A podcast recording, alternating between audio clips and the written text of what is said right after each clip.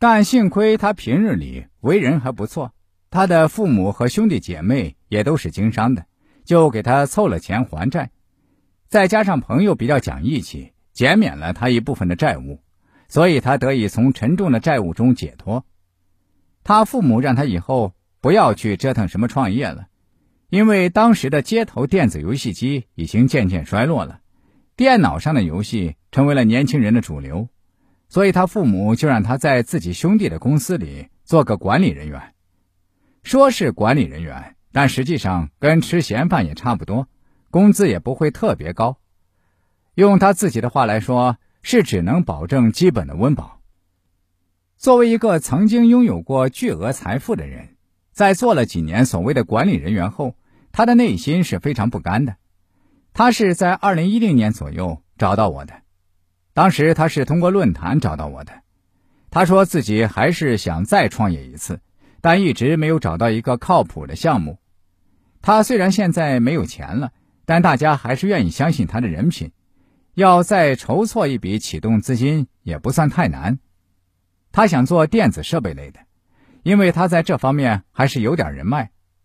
但他同时也认为，电子行业更新换代的速度很快。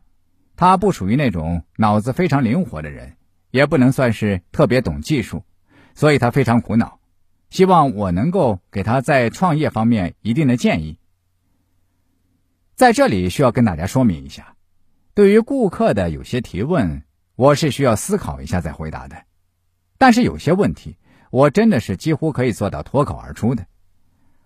在回答这个顾客的时候，我就是毫不犹豫的对他说：“有这样的产品啊。”您就坐那种小孩玩的投币式摇摇车，就是那种会唱“爸爸的爸爸叫爷爷，爸爸的妈妈叫奶奶”的摇摇车。看到我的回答后，他显得非常兴奋，于是对我说道：“老师，真的非常感谢你，太感谢了！这个项目我认为是非常非常适合我的。我以前也在街上看到很多小朋友玩这种摇摇车，但我一直没有把这个项目跟自己的创业联系在一起。”现在经过老师的点拨，我感觉真的是茅塞顿开。我下辈子就做这个行业了。这是一个多好的行业，真的非常适合我。这个行业，我想几十年后应该都不会被淘汰吧？我回答说，不会被淘汰的，至少淘汰速度会比电子游戏机慢得多。现在这位于先生就是凭借摇摇车这个项目重新振作起来的。虽然跟他巅峰时期没法比，但他自己说现在也心满意足了。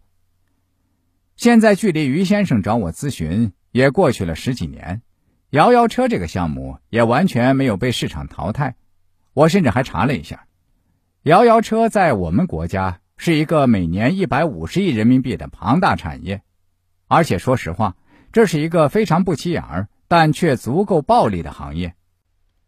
如果大家想要了解更多这方面的知识，或者想提升自己为人处事方面的各种综合能力，或者您对我们这个节目有什么好的建议和意见，其实都是可以的。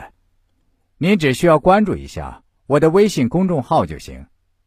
公众号的名字叫“国学文化大叔”，大家打开微信搜一搜就可以找到，是一个蓝色太极头像的公众号。